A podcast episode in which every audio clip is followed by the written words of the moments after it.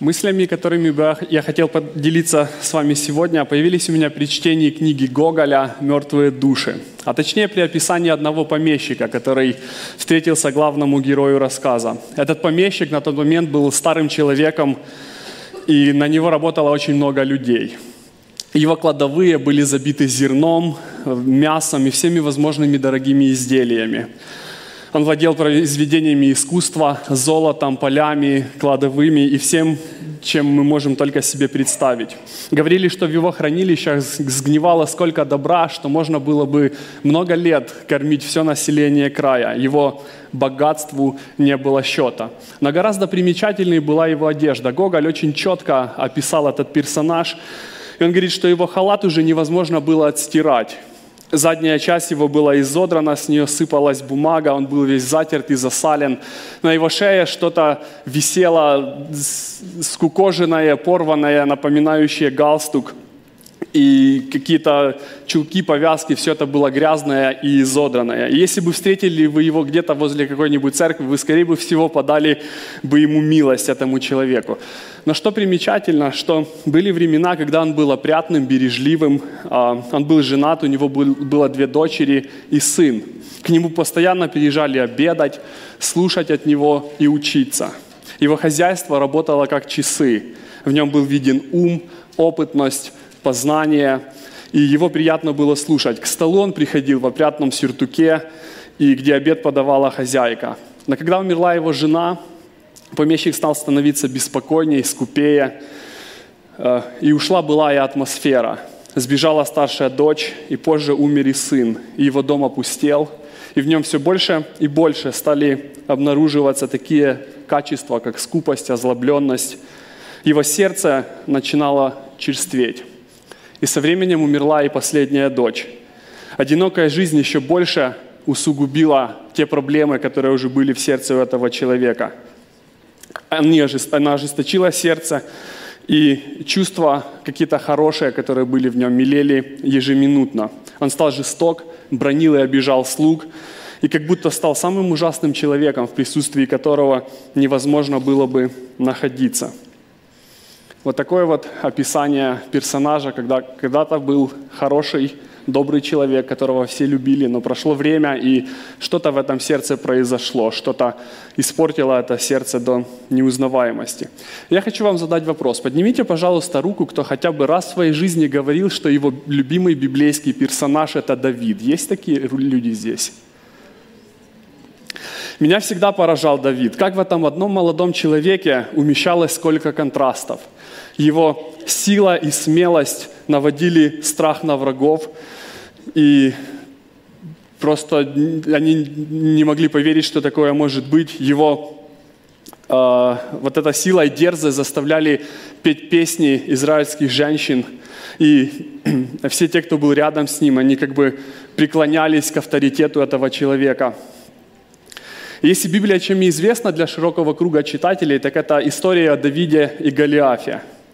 И вам тоже, наверное, приходилось слышать большое количество историй, где Давид, муж по сердцу Божьему, противопоставлялся Саулу, который отошел и которого Бог отверг. Благодаря священному писанию мы знаем разные истории жизни Давида, как он воевал, как он рос, как он царствовал. И когда я читаю псалмы, меня поражает глубина личности Давида – это был человек, рядом с которым был Бог. И как вообще красиво он был способен выражать свою благодарность, свой, свое поклонение Богу. И когда читаешь особенно молитвы, в которых Давид скорбит, то ты как будто вместе с ним переживаешь все вот эти глубокие чувства, которые в нем есть. И в израильской истории, если вы читали дальше, вы, наверное, заметили, что Давид был наверное, самый главный царь, который был, потому что все цари, которые потом пошли после него, они как бы все равнялись на Давида потом. И в конце их царствования подводилась такая итоговая финальная черта. Ходил ли этот царь путями Давида? И если вот так посмотреть, посмотреть через всю его историю, он был способен на очень большие поступки. Помните момент, когда Бог ему говорит, что все, ты мне не построишь храм, потому что на, на твоих руках кровь. Не подходи даже к этому. И обычный бы человек, он бы начал думать и говорить, окей, мне Бог сказал не строить храм, не строить храм, поэтому это не мое дело, и я не буду в это вмешиваться, это не моя забота, придет кто-то, кто построит. Но сердце Давида было другим. Я представляю ход его мысли, он говорит, хорошо, ты не разрешаешь строить мне храм, но тогда я могу собрать хотя бы на него материалы. И уже когда был Соломон, тогда помните, как трогательно Давид ходил с Соломоном и показывал ему все хранилища вот эти. И он говорит ему, смотри, я собрал 100 тысяч талантов золота, сколько-то талантов серебра, железа, меди без числа. Можно было бы просто умыть руки, но этот человек был насколько посвященный, он насколько любил дело Божье, что я не могу построить храм, окей, но ты ничего не говорил за то, что я могу что-то сделать для этого храма. Следующий момент, который тоже отчасти характеризует Давида. Помните момент, когда он уже стал царем, и как бы враги успокоились, все успокоились. И Давид вспоминает и говорит, слушайте, не остался ли еще кто-нибудь из дома Саула, чтобы я мог оказать ему милость ради Анафана, друга моего? И вот интересно слово, которое используется в этом контексте, написано «милость». А что может еще делать царь? Только оказывать милость. В ментальности людей, которые переводили этот текст, это единственное, что он мог делать – оказывать милость. Но слово, которое использует здесь Давид, он говорит, не остался ли кто-нибудь из дома Саула, чтобы я мог сделать ему добро? чтобы я мог сделать ему добро. У него не было желания мстить, у него не было желания как-то отквитаться за все эти вещи, которые происходили с ним из-за Саула. Никакого пафоса, никакой напыщенности, просто делать добро. И интересно, что если взять этот текст и текст Иоанна 3,16, да, где э, говорится о Христе, то, наверное, они составляют всю суть христианства. Это верить и делать добро. Как много из нас сегодня, как Давид, ищут, чтобы просто делать добро людям. Но интересная вещь – время. Опять время. Вчера время, сегодня время. Интересная вещь время на самом деле. Как часто в начале своего пути человек готов умирать за свои идеалы. Но проходит время, и тот же самый человек становится готов за эти идеалы убивать. Кто-то сказал однажды, что сила времени в том, что оно притупляет сердце, покрывает пылью достижения, и убивает как бы чувства, возможно, которые у тебя были хорошие. Мне интересно всегда было, я вот читал про Давида очень много, думал о нем. Если бы молодому Давиду, который так жарко молился, так сильно верил, был такой посвященный, имел особую миссию, который был назван мужем по сердцу Божьему, если бы ему показали всю панораму его жизни, от А и до Я, что он сделает такие ужасные поступки, от которого могла бы стыть кровь даже у неверующего человека, как бы он отреагировал? Поверил ли он вообще, что это возможно? И как так получается, что с течением времени человеческое сердце становится менее податливым, менее сентиментальным? Вроде бы тот же человек, вроде бы ничего не поменялось, но внутреннее что-то произошло, внутренне оборвалась какая-то нить, что-то разрушилось, и ты уже другой. Есть несколько причин, да, есть э, я, я скажу, что есть, наверное, две причины. Первая – это наш жизненный опыт. Все очень банально, в этом нет никаких негативных коннотаций. Просто чем больше чего-то в нашей жизни происходит, тем менее ты начинаешь к этому относиться с какими-то большими чувствами. Чем моложе человек, например, тем ярче он воспринимает жизнь, тем живее и ярче его эмоции. Я помню первый раз, когда мы 8 лет назад приехали в Америку, нас друзья в Чикаго встретили, и потом, через несколько дней, мы пошли погуляться по, даун, по даунтауну. Я помню, мы выходим с метро, я вижу эти небоскребы, вижу эти улицы, вот эта движуха. Я парень с села, этого такого не видел никогда. И это, я просто как в фильме все. В каждую табличку ходим, там трогаем все. Просто невероятное зрелище. Мне кажется, это, наверное, одни из самых сильных эмоций были, которые я, в принципе, в жизни испытал. Вот это Чикаго, этот вид величественный.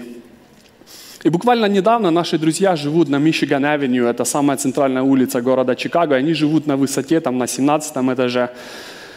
И ты можешь еще выйти на крышу, там 30 какой-то этаж, и смотреть весь Чикаго ночной, очень красиво, это просто леденяющее зрелище. И мы вышли туда и смотрели, обговаривали, как красиво. И я поймал себя на мысли, что слушай, ты наблюдаешь сейчас вид который в сотни раз круче, чем тогда, когда ты вышел 8 лет назад с метро и посмотрел на даунтаун, но у тебя нет уже тех всплесков эмоций, ты уже держишь себя в руках, не кричишь, у тебя все хорошо. Почему так происходит? Потому что это опыт, потому что ты с чем-то уже очень долго живешь, ты к чему-то привыкаешь, и оно для тебя становится обыденным. Но было бы все слишком просто, если бы мы всю жизнь могли объяснить, и все наши перемены могли бы просто объяснить нашим жизненным опытом. Проблема в том, что жизнь очень сложная, и как бы нам того не хотелось, она не делится на черное и на белое. Часто в жизни верующего человека приходят обстоятельства, когда ты стоишь перед выбором, как тебе поступить, как того требует твоя ситуация или как того хочет Бог – и что я нахожу интересным, очень часто выбор, который мы делаем, продиктован не тем, во что мы верим, не какими-то откровениями, не какими-то вещами, которые мы понимаем, а наш выбор банально ограничен тем, как мы поступали в прошлом в подобных ситуациях, чему мы приучили себя, как мы приучили, научили себя поступать, когда мы сталкиваемся с какой-то неоднозначностью. Почему через все Писание проходит идея, что нужно беречь свое сердце – мы живем в мире, где изобилует зло. И у каждого из нас своя борьба. Вы знаете свое сердце, вы знаете, что мы склонны к гордости, к зависти, к осуждению, к чувству собственной значимости. И зло – это сила, которая, обосновавшись в нашем сердце, она будет производить свое губительное влияние. В том-то и опасность как раз вот когда мы говорим о сердце и о падении христианина какого-то, что эти, эти изменения, они не происходят мгновенно. Знаете, как в фильме, да, когда-то одном было, что ты обманул кого-то, денег нажил и плохим стал. Не бывает так. Это процесс очень длинный, очень скрытый и очень долгий. Парадоксально, что человек первый раз оступившись, переживает чувство вины, но потом со временем он уже начинает оправдывать то, что раньше осуждал и в чем каялся. И сегодня, раз мы уже заговорили о Давиде, я бы хотел, вам, хотел предложить вам поразмышлять а, над несколькими историями, которые случились в жизни Давида. И мы знаем, что он был воинственный человек, и это очень такая важная часть его жизни была. И они отражают определенную часть того, что происходило в его сердце. И эти истории мы потом увидим в конце, что они очень четко показывают динамику развития жизни Давида – Первая история записана в 24 книге царств. А, Саул, Саул преследует Давида, загоняет его в определенную пустыню, и Давид прячется. Давид убегает, Давид не знает, что будет. Вроде бы помазали, вроде бы царем должен быть, но постоянно убегает. И что происходит? Саул заходит в пещеру в местности, называемой Энгади. И в этой пещере находился Давид и его э, солдаты. И пока Саул не видел, Давид берет и отрезает край одежды Саула. Интересно очень точно как-то сказано в этом тексте, что когда он это сделал, там говорится, что стало больно сердцу Давида.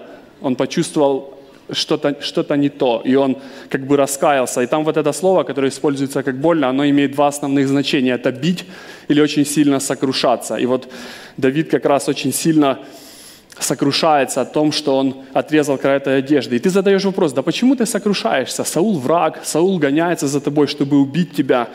Но интересно, что для такого человека, для помазанника, как Давид, очень важно не то, как люди относятся к тебе, не то, как э, кто-то что-то тебе сделал, но то, что делаешь ты, как ведешь себя ты, как руководишь своей жизнью ты, какие твои поступки. И вот вы знаете, скорее всего, что в Ветхом Завете означало порвать чью-то одежду – это означало унизить того человека, это означало сильно оскорбить и сильно унизить. И Давид делает это Саулу при виде всех его воинов, при виде Авенира, его военачальника.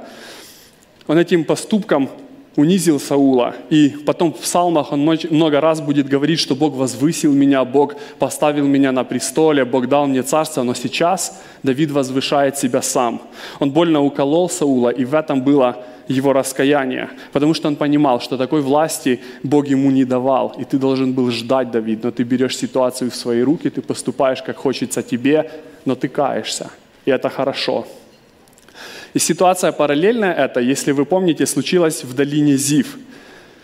То же самое, Саул бегает за Давидом, пытается его уничтожить, и в долине Зив засыпает. Это вечер.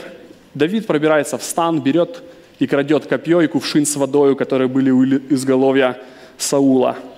Отходит на расстояние и начинает кричать в сторону Саула и Авенира. «Не бережете царя, пусть Бог вас накажет» и так дальше. И он опять показывает, смотри, Саул, ситуация в моих руках.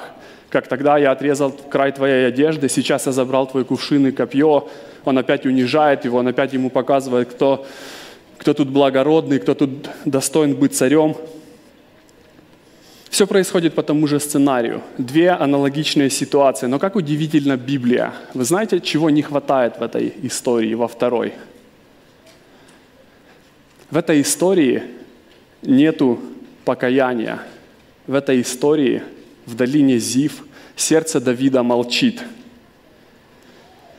Тут он еще не царь, он еще способен дать, отдать назад кувшины копье, делает благородный поступок, говорит пламенную речь – но в этот раз динамика, вектор развития другой. Его сердце молчит. И как близко очень часто идут благословения Божьи, где наше греховное поведение и а, какое-то послушание Богу идут рядом, очень какая-то тонкая грань между ними, что сначала Бог возвышает тебя, Бог тебя помазывает, Бог благословляет тебя, но приходит момент, и ты начинаешь уже это делать сам. В обеих ситуациях это было чудо и благословение Божье, что Давид вообще жив. За тобой бегает пол государства Израиль на тот момент, а ты жив. Но то, как этими благословениями Давид пользовался, было полностью на нем. И что интересно, Давид дальше получает царства. И несмотря на то, что еще большая часть дома Саула, дома Саула подчиняется как раз вот 10 колен, было два колена, которые пошли с Давидом, и 10 колен еще были за домом Саула. Но все понимают, что воцарение Давида – это лишь дело времени. И тут военачальник Саула Авенир, он приходит к Давиду и говорит, «А, давай мы сделаем тебя царем над всем Израилем. Он предлагает ему очень выгодную сделку – и очень интересно, нам нужно это отметить для э, этой части проповеди, что на, в начале три, второй книги Царств, третьей главы, идет описание семьи Давида. И там говорится, что у него есть несколько, несколько жен и шестеро сыновей. И вот вторая глава, треть, вторая царств, третья глава, 14 стих, идет вот этот разговор о Венира и, и, и Давида. И Давид отвечает ему на предложение. Он говорит, хорошо, я заключу с тобою союз, только прошу тебя об одном – ты не увидишь лица моего, если не приведешь с собою Милхолы, дочери Саула, когда придешь увидеться со мною. Милхола когда-то была его женой, потом они э, разошлись, он строил свою жизнь, она строила свою жизнь, она уже не его жена, прошло очень много лет. И я задаю себе вопрос, зачем тебе это, Давид? Сколько лет прошло, ты прожил свою жизнь, она прожила свою жизнь, ты устраивал свою жизнь, она свою. В чем такой интерес? Почему ты вдруг располошился так и начал искать встречи с Милхолой? Но Давид понимал, что даже несмотря на то, что сейчас все признают в нем царя, ему недостаточно только этой хорошей сделки с Авениром. Ему, ему нужны были гарантии. Как раз Милхола служила бы ему гарантиями, что она, жена, она э, дочь царя, он как бы проводил да, такую линию, что вот у меня есть гарантия, у меня есть легитимность, и эта легитимность не вызывала бы сомнения даже у самых сильных мужей дома Саула. И как я уже сказал раньше, когда вот случаются такие пограничные ситуации, когда складываются обстоятельства так неоднозначно, перед христианином будут стоять вот эти выборы, как, или этот выбор, как тебе поступить, как того требует ситуация, или как того хочет Бог – если ты привык глушить голос совести, если ты привык в сложных ситуациях поступаться принципами, каждый раз заходить дальше и дальше, то ты оказался на пути, когда твое сердце будет черстветь. Сегодня ты в порыве эмоций просто отрезаешь край царской одежды, унижая его. Завтра ты пробираешься к нему в стан, ты уже осмелел, и ты забираешь у него копье и кувшин с-под его головы, унижаешь его второй раз – но дальше, если ты продолжишь поступать тем же образом, то твои поступки уже не будут такие, э, такие незначимые, они уже будут ранить и разрушать чьи-то жизни. И смотрите, вот этот текст, он очень глубокий текст, если вдуматься в это. «И послал Евосфей, и взял ее, это Евосфей, это сын а, Саула, и позвал ее от Фалтия, сына Лаишева, и пошел с нею муж ее, и с плачем провожал ее до Бахурима. Но Авенир сказал ему, ступай назад, и он возвратился. Пошел за нею Фалти и провожал ее с плачем. Каждый раз, когда дочитываю до этого библейского отрывка, задаю один и тот же вопрос. Давид, у тебя и так большая семья, мы прочитали, у него было двое жен, шестеро сыновей только. Дом Саула почти и так уже пал, все понимали, что он будет царем. И почему это был один Давид, который до последней минуты прятался, убегал и прятался от царя. И этот Давид называет себя мертвым псом и жалкою блохою. Но когда этот человек получает царство, он начинает ходить путями Саула.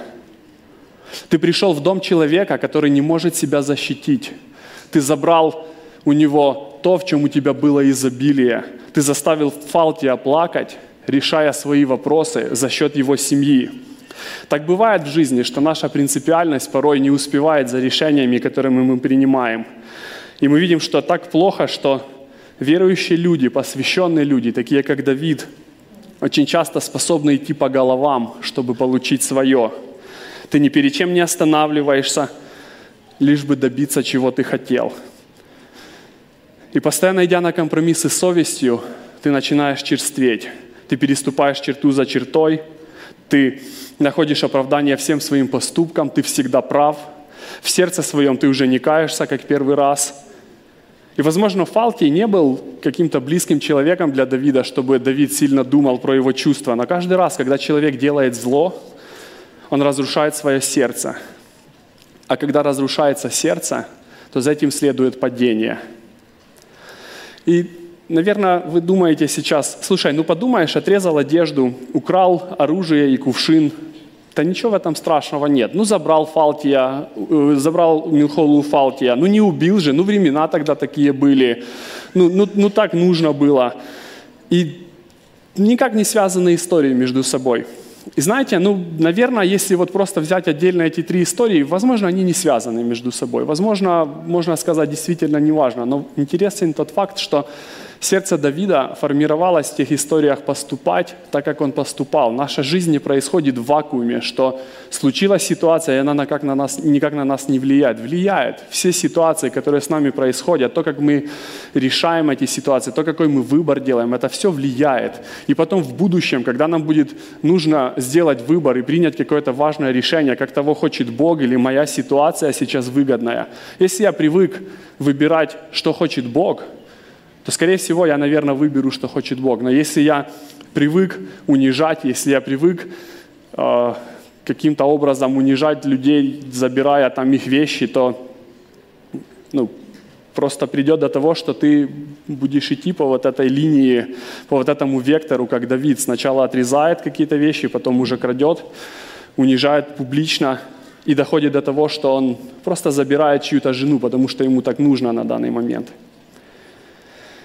И вот эта ситуация, которая произошла, даже эти три ситуации, мне кажется, что они предшествовали тому, о чем мы будем сейчас говорить. Кто может мне подсказать, какая история резонирует, да, похожая на историю Фалтия и Милхолы? Есть еще какая-то история, которая касается Давида, которая похожа на то, что произошло с Фалтием и с Милхолой? Какая? История Урии. Да, я когда учился в Эндрюсе, э, нам нужно было исследовательские работы разные писать, и мне попадает э, отрывок, нам, нам надо было брать отрывки, попадает отрывок про Давида и Версавию. Думаю, о чем там писать, что там исследовать в этой истории вообще. Но когда я ее дописал, эту работу и презентовал, я потом молился, я обещал Богу, что Каждый раз, когда я буду проповедовать на эти тексты, я буду пытаться очистить репутацию этой женщины. Сколько книг, сколько проповедей я слышал про то, что Милхола, э, Версавия, извините, падшая женщина, взяла и искусила Давида. Вы, наверное, тоже слышали такие истории, такие книги читали. И вот ничего общего с правдой и здравым смыслом эти ни проповеди, ни книги не имеют. Это когда говорят так про Версавию, это отголоски раввинистических преданий, которые уже создались потом значительно, что Давид не просто не пал, он наоборот благочестиво поступил. Но что же происходит на самом деле? Я вам расскажу чуть-чуть географию того местности, той местности. Дворец Давида был на самом верху, и все дома строились как-то вниз, вот так в долину. И те, кто были Э, друзья царя или родственники царя, они все жили выше немного, а, чем другие люди. Но царь мог видеть все, всю долину, все обозревать. И помните вот эти диалоги, когда были, были между Урией и Давидом? Потом говорилось, что Урия не просто шел домой, а он спускался вниз домой. И когда археологи описывают дома, которые были в той, мест, в той местности, то Э, например, дом Урии Версавии, скорее всего, не отличался от большинства домов. Он состоял из четырех комнат, маленького дворика, и либо во дворике люди мылись, либо наверху уже на крыше делали такое место, где мылись. И получается, если следовать логике, что Версавия искушала Давида, то, наверное, каждая женщина, которая мылась у себя дома, тоже искушала Давида. Там не сказано, что он увидел ее именно моющейся. Там был момент, что э, как бы в тексте так говорится, что он видел, что мылась она, но и шла она туда или назад, но это не, не, не тот именно момент.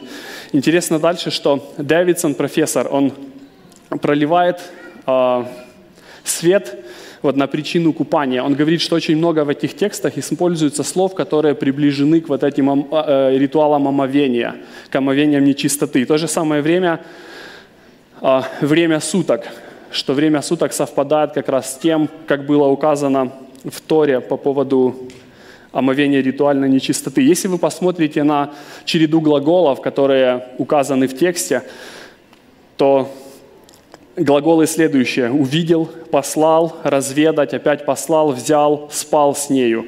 Исключительно относятся к Давиду. Все глаголы относятся к Давиду. Вся эта ситуация – это целиком инициатива Давида, а не Версавии.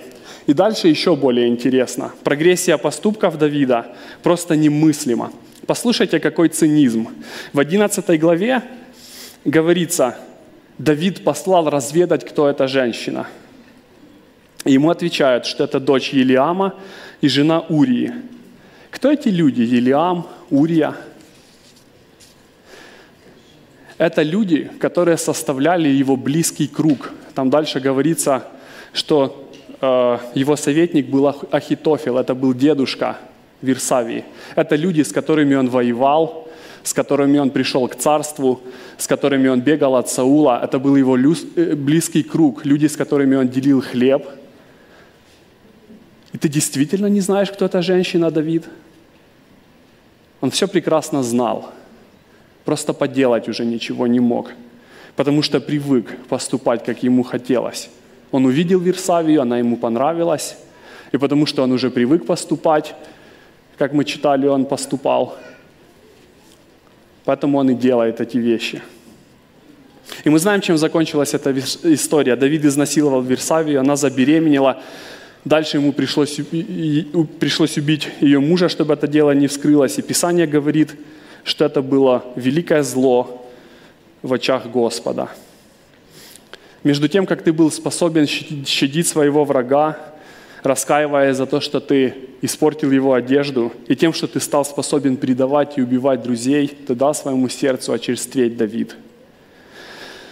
Я не верю, что падение Давида и вообще в целом падение христианина – это какое-то мимолетное понятие. Вот ты проснулся утром и думаешь, наверное, отойду от Бога, наверное, вот сегодня я начну грешить и упаду. Несмотря на призвание, несмотря на большие благословения, Давид, как раз он и складывал свою жизнь таким образом, чтобы оказаться на этой крыше, увидеть Версавию и поступить с ней, как он поступил.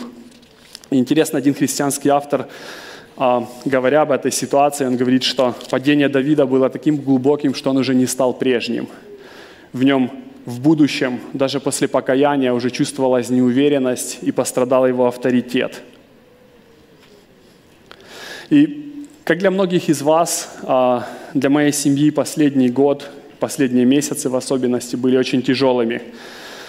А, относительно недавно умер очень близкий человек, и причина этой смерти была запущенный диабет, который, врачи говорят, начался примерно год назад.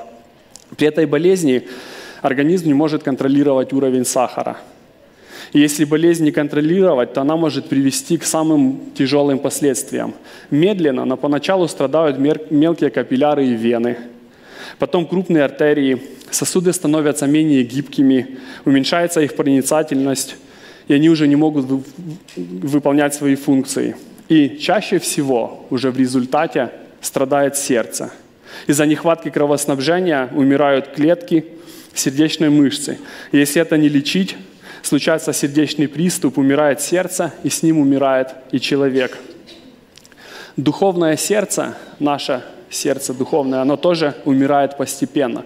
Я намеренно не привожу какие-то конкретные грехи, которые каждый из нас в глубине души знает. Мы знаем эти линии, мы знаем эти границы, где лежат вещи, которым нельзя прикасаться, и линии, которые нельзя переступать. Каждый из нас знает, где находится поле его битвы.